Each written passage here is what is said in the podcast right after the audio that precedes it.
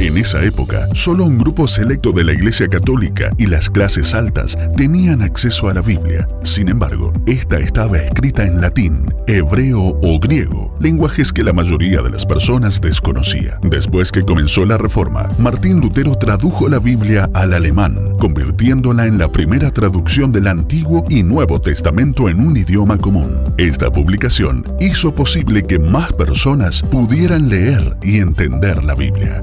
Aún hoy, estamos en tiempos de reforma.